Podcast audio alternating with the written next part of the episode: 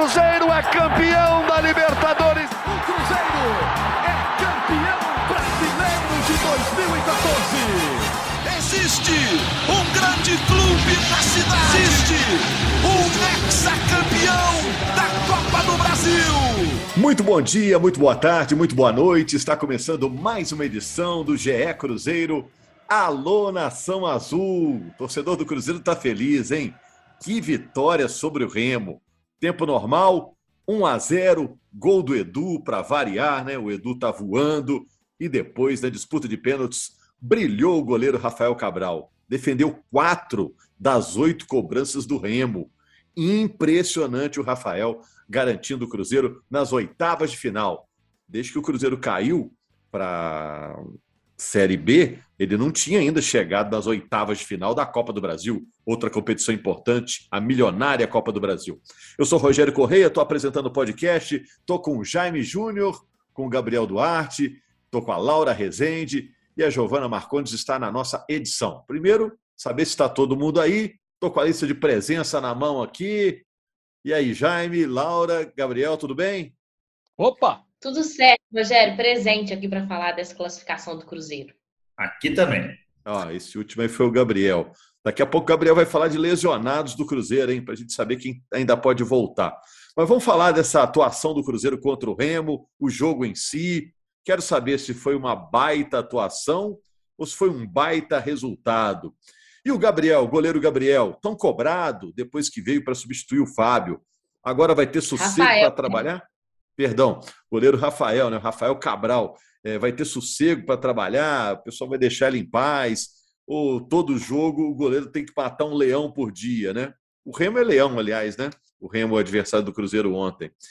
É, eu queria saber também de vocês, gente, é o seguinte: é claro que a prioridade do Cruzeiro é a Série B, né? É voltar para a Série A atingindo aquele patamar necessário na Série B, uma das quatro primeiras vagas. Mas por que foi tão importante, na opinião de vocês, superar o Remo e passar para a próxima etapa da competição, mesmo sabendo que não é a competição prioritária para o Cruzeiro? Hein, Jaime, Laura, Gabriel?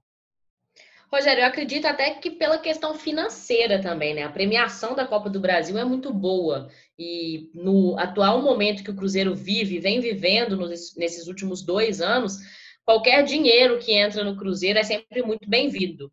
E Ô, eu Laura, acho que também. É, a soma aqui do que o Cruzeiro já arrecadou dá 7 milhões e 600 mil na Copa do Brasil por ter passado por três fases. Só acrescentando o que você estava falando, desculpe.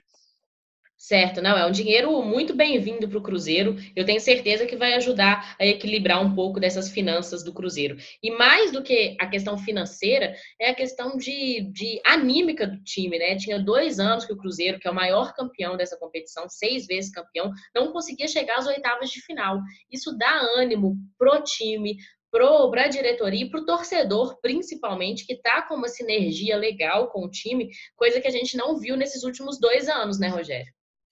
É, eu também concordo. Não sei se o Jaime e o Gabriel concordam.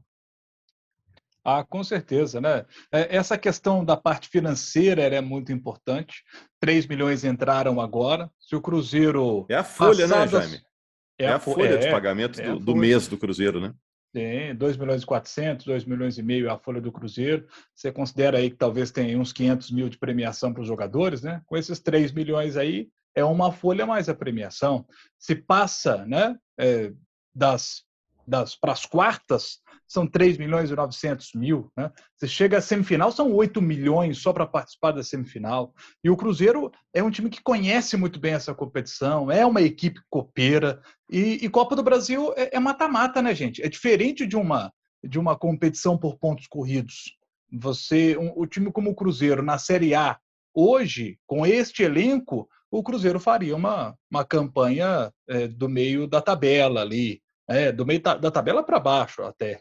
Mas Copa do Brasil, mata-mata, aí, aí as coisas se igualam. Uma noite é, ruim do adversário, que às vezes é um favorito, o Cruzeiro consegue avançar. É, se o Cruzeiro chega à final da Copa do Brasil, por exemplo, o, o vice-campeão leva 25 milhões de reais e o campeão vai levar 60 milhões de reais só pelo jogo do título, né? Então, é, é claro que a gente tem que ter, é, o torcedor tem que ter os pés no chão, né? Porque sabe que é, a Copa do Brasil tem adversários com um poder hoje financeiro muito maior do que o Cruzeiro, com, com times, elencos melhores do que o Cruzeiro, mas é bola, né, gente? É futebol. Então, quanto mais longe o Cruzeiro puder chegar na Copa do Brasil, melhor. E, é, e agora, e, né? agora tem o sorteio. Né? O sorteio é. e pode pegar qualquer um, não é aquele sorteio dirigido, né? É. O Cruzeiro saber quem que ele vai pegar. Pode pegar qualquer um. É. É, pode, pode pegar Flamengo ou Palmeiras, como pode pegar, por exemplo, uma equipe como o Atlético Goianiense, que aí seria uma coisa mais equiparada. Né? É. Agora me fala uma coisa aqui, gente. É, a gente está falando dos números, os números são mais frios, né, Gabriel? Mas o que a gente viu pela TV e o torcedor que acompanhou lá no estádio ontem foi uma loucura. Essa classificação foi uma classificação louca, né? O torcedor do Cruzeiro quando lembrar desse ano 2022, vai ter que lembrar desse jogo, né? É, Rogério, com certeza. Eu acho parava que... de cantar um minuto, né? é, exato. Eu acho que quando o torcedor fizer aquela famosa retrospectiva no final de ano, né, que todo mundo geralmente faz, esse jogo eu acho que vai ser lembrança certa da, na cabeça do torcedor, viu? Porque eu estava lá, inclusive, acompanhando a partida em loco, no Independência, e foi uma montanha russa de emoções para o torcedor do Cruzeiro. Uma tensão muito grande no primeiro tempo, o time não acabou não conseguindo fazer o gol, né?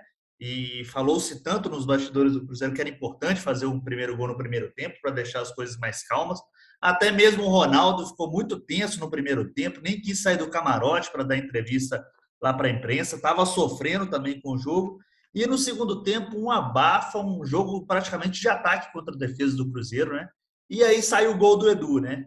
E aquela ainda tentativa de, de, de fazer o segundo gol, o Cruzeiro não conseguiu fazer o segundo gol e levou para os pênaltis. E nos pênaltis, muita emoção, né, Rogério? O Cruzeiro é. teve a chance até de, de, de finalizar a disputa no, na penalidade do Rafa Silva. Ele perde o pênalti, primeiro jogo dele, inclusive, a estreia dele pelo Cruzeiro. E aí vai contando com, com também a, a, as defesas do Rafael Cabral, né?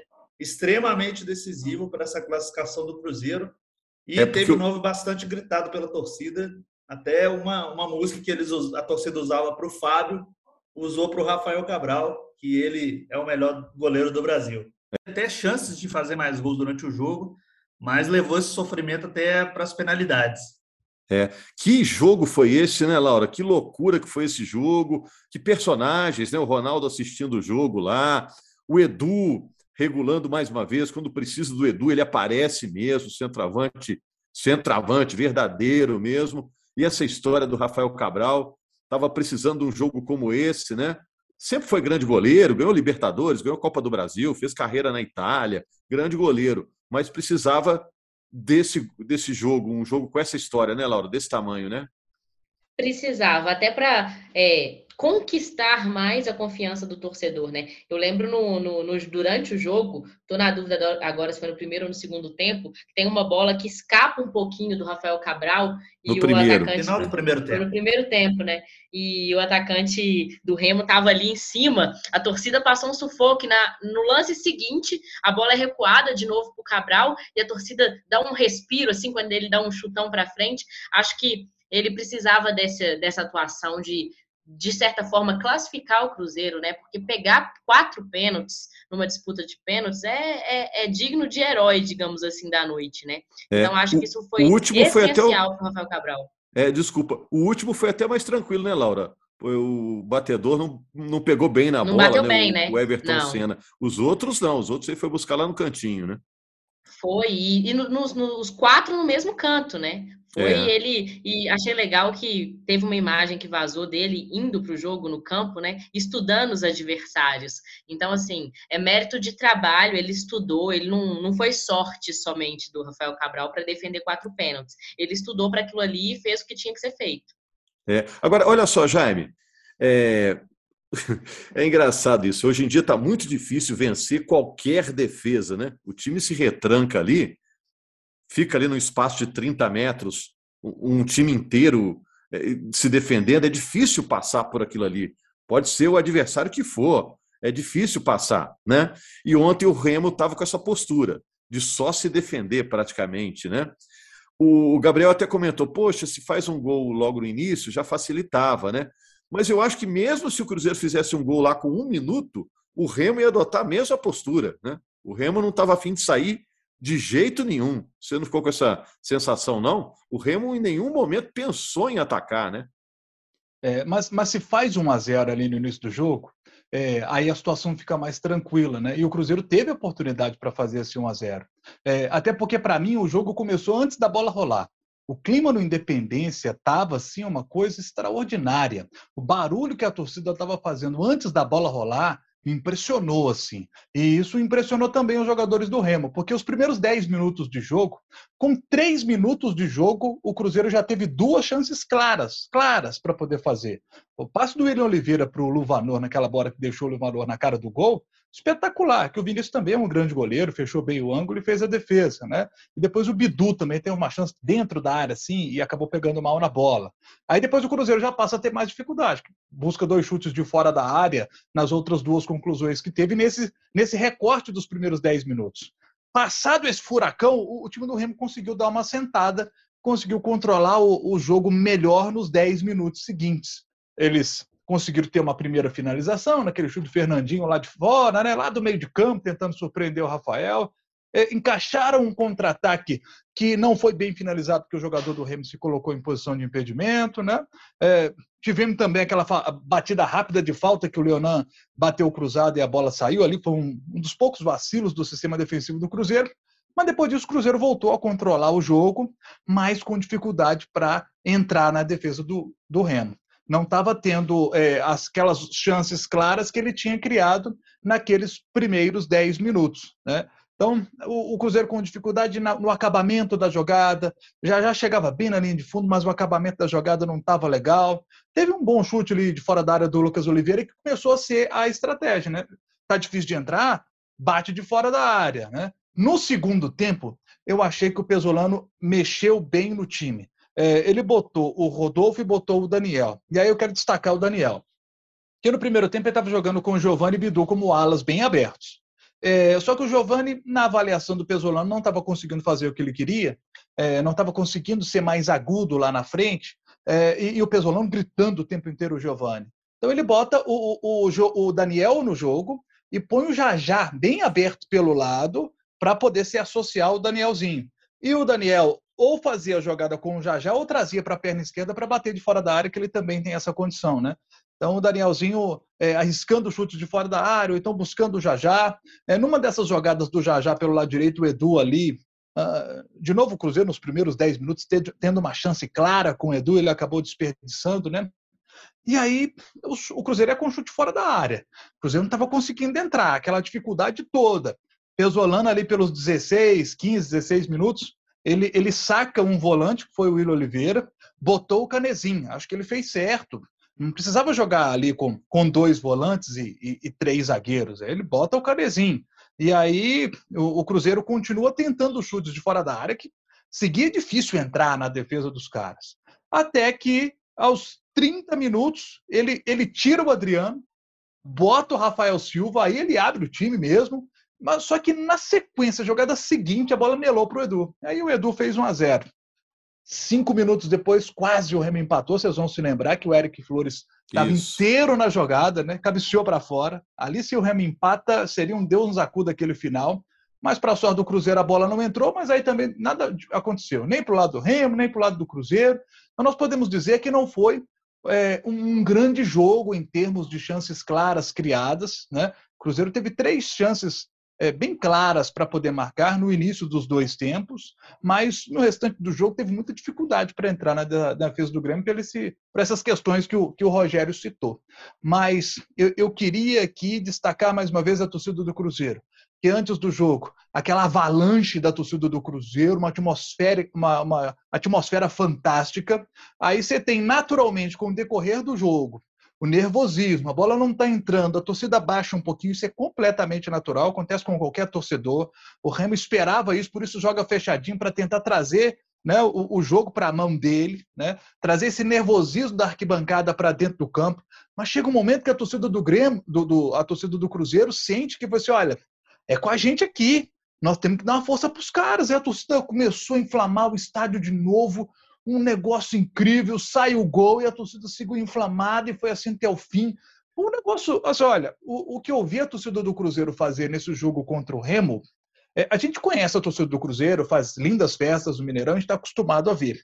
Mas quando a festa é acima do que o torcedor está acostumado a fazer, quando ela sobe muito o sarrafo, chama muito atenção. Foi um espetáculo belíssimo da torcida do Cruzeiro. É, já tinha sido assim é, no Independência contra o Grêmio, viu? A torcida do Cruzeiro realmente fez um barulho assustador, foi, foi, como está dizendo foi. aí o Jaime, né? Eu até queria falar sobre isso, gente. É o seguinte: eu sou a favor, é claro que nem sempre vai ser possível, né?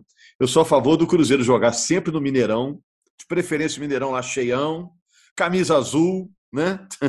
Acho que tudo isso ajuda a dar uma intimidada nos adversários da Série B, que vem enfrentar o Cruzeiro, ou da Série C, como é o caso do Remo, né? Não estão acostumados a jogar no Mineirão, né? É, isso já dá uma quebrada no time adversário, que vai ficar uma meia hora tentando entender o que está acontecendo, né? Nada de camisa verde, né? Igual muitas vezes o Cruzeiro quer, às vezes quer inventar de usar, né? Eu acho sim. Agora, tenho que reconhecer que esses dois jogos agora no Independência em que o Cruzeiro pôde encher o Independência. No Mineirão isso não estava acontecendo, né? É, pelo menos nesse, nesse período do ano, né? Isso ajudou a botar a torcida num outro tipo de pilha, né? Eu acho que agora vai todo mundo, é, o torcedor, querer participar dessa festa também. Ó. Você viu como é que foi contra o Grêmio? Você viu como foi contra o Remo? E esses dois jogos vão trazer muito torcedor para os jogos seguintes. Vocês não acham, não? Acho, Rogério, e acho mais que é, esses dois jogos, se fossem no Mineirão, se tivessem sido no Mineirão, o Mineirão também estaria cheio. Acho que a torcida comprou essa ideia, até pelos números de sócios torcedores, né? O Cruzeiro chegou a, já ultrapassou 50 mil sócios torcedores, que é muito. O Cruzeiro, quando o Ronaldo assumiu, tinha pouco mais de 10 mil, se eu não me engano, 10 mil Isso. sócios torcedores. Então, eu acho que acho que a, torcida comprou essa ideia e sabe da importância, como você disse, de estar presente na Série B. E isso intimida muitos adversários. E acho que se, se esses jogos tivessem sido no Mineirão, a gente teria casa cheia no Mineirão também. É. Tanto que esgotou muito rápido que... os dois jogos. Não, só Diga, é engraçado que historicamente, né, a gente sabe que o Cruzeiro não se dá tão bem assim no Independência, né? A gente sabe que ao longo dos anos o Cruzeiro nunca teve uma grande sequência assim de bons jogos e de, de boas vitórias no Independência. O Cruzeiro sempre, e a torcida do Cruzeiro, acho que sempre foi mais identificada com o Mineirão. Mas desses dois jogos com, com o Grêmio e com o Remo, é, pelo menos eu senti uma atmosfera muito diferente no Independência, a torcida jogando muito junto com o time e o time reagindo muito bem é, diante da pressão, diante das dificuldades que os dois adversários impuseram ao, time nos, nos jogos. Ô, gente, e agora, com o Rafael Cabral tendo essa grande atuação, vocês acham que ele vai ter tranquilidade para trabalhar? Ou vida de goleiro é complicado mesmo? Ou agora começou-se uma nova história para o Rafael Cabral no Cruzeiro? Eu não sei se vocês concordam, mas acho que o Rafael Cabral já vinha fazendo bons jogos com a camisa do Cruzeiro. Só que esse jogo é aquele emblemático, porque esse jogo ele sai como herói. Ele poderia ter sido vilão, né? Se naquele domínio dele no primeiro tempo, a bola escapa, o Remo faz um gol ali, já vira tudo, né? Já vira tudo. Aí o cara é o pior do mundo e tal. Mas, né, para a torcida do Cruzeiro, para a felicidade da torcida do Cruzeiro, nada aconteceu ali para que ele pudesse ser o grande herói na decisão por pênaltis, com quatro pênaltis defendidos e, e com estudo, como citou a Laura, e com feeling também ali na última cobrança, porque ele disse que aquele batedor ele não tinha estudado e aí eu acho até que ele deve ter imaginado o seguinte: ah, eu, eu peguei, já peguei três cobranças, tudo no canto esquerdo, eu vou para lá, né? Se bem que eu, uhum. eu, fiquei com a impressão de que ele esperou. Ele esperou, né? É, é. Porque ele falou assim: se os caras bater mal, eu vou pegar. E foi o que acabou acontecendo, né? O do Cruzeiro tem que é, estar cada vez mais confiante no futebol do Rafael Cabral. Mas é o que você falou, Rogério. É, dois, três jogos falhando, é, vira tudo de novo. Né? É. Aí tem que seguir o, no, em alto nível. E parece, né, Laura, Gabriel, isso, né, parece um cara super profissional, um cara positivo, né, de grupo, né? É, o, o Cabral é um cara muito sério, assim, muito compenetrado, é, e um cara parece muito de grupo, realmente. Ele até falou no final do jogo que goleiro não tem vida fácil, não, né? Que domingo ele já, já vai ser cobrado para fazer boas defesas, não pode falhar, porque ele sabe que a, que a situação muda. E eu acho que essa, talvez essa, essa desconfiança sobre ele partiu muito mais da parte externa do que interna do Cruzeiro, pelo menos assim na, na minha leitura. O clube apostou nele, né, como substituto do Fábio, o Fábio que acabou não renovando com o Cruzeiro. Só que fica aquela, claro, dúvida, né? É, o Fábio teve um reinado extenso aí no gol do Cruzeiro, muito tempo, né? Mais de 10 anos no gol do Cruzeiro. E claro que fica essa dúvida, ficava essa dúvida sobre essa sobre o substituto do, do, do Fábio no Cruzeiro. E o Rafael Cabral vem fazendo bons jogos, sim. É, ele deu até um susto, talvez, lá no primeiro tempo, né? É, naquela, naquela, naquele domínio que ele teve na área e quase acabou deixando para o jogador do Remo.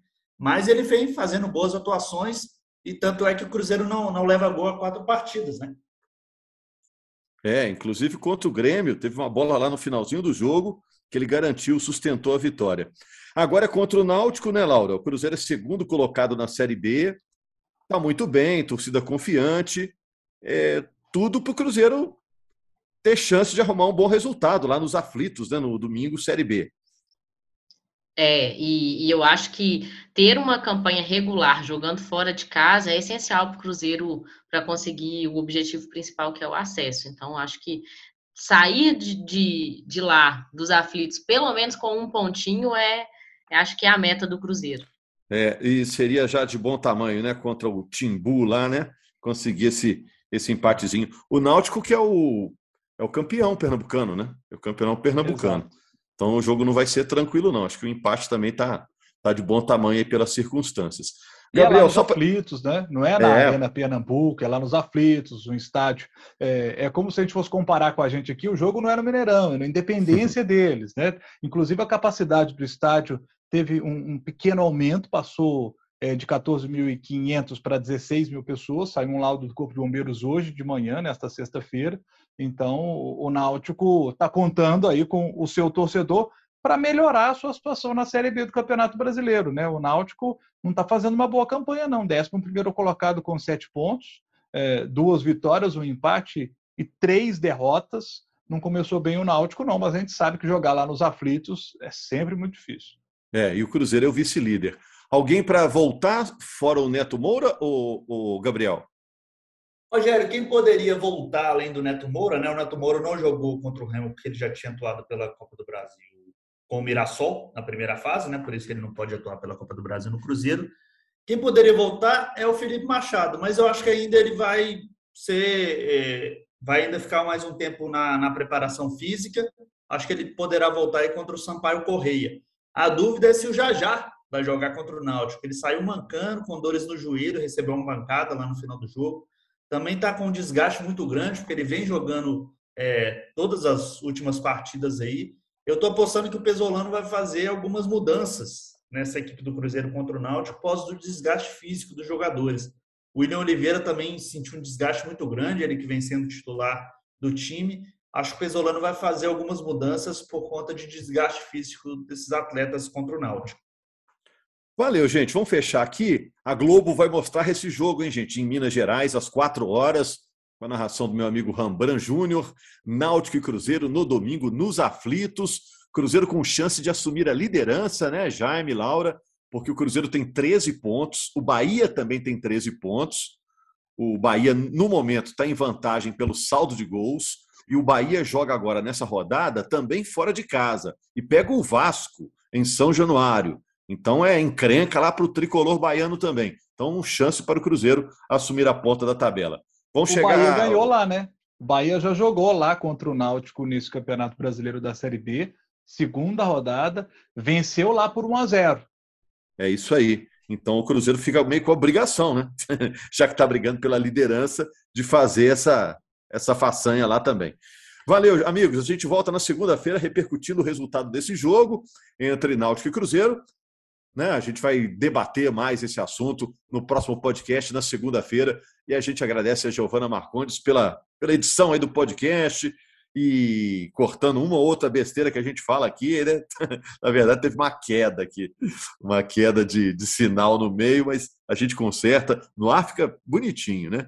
Beleza, gente. Segunda-feira estamos de volta. Obrigado, torcedor do Cruzeiro. Parabéns pela vitória, pela classificação essa noite cheia de emoção no jogo contra o Remo. E a próxima parada é nos aflitos contra o Náutico. Até mais.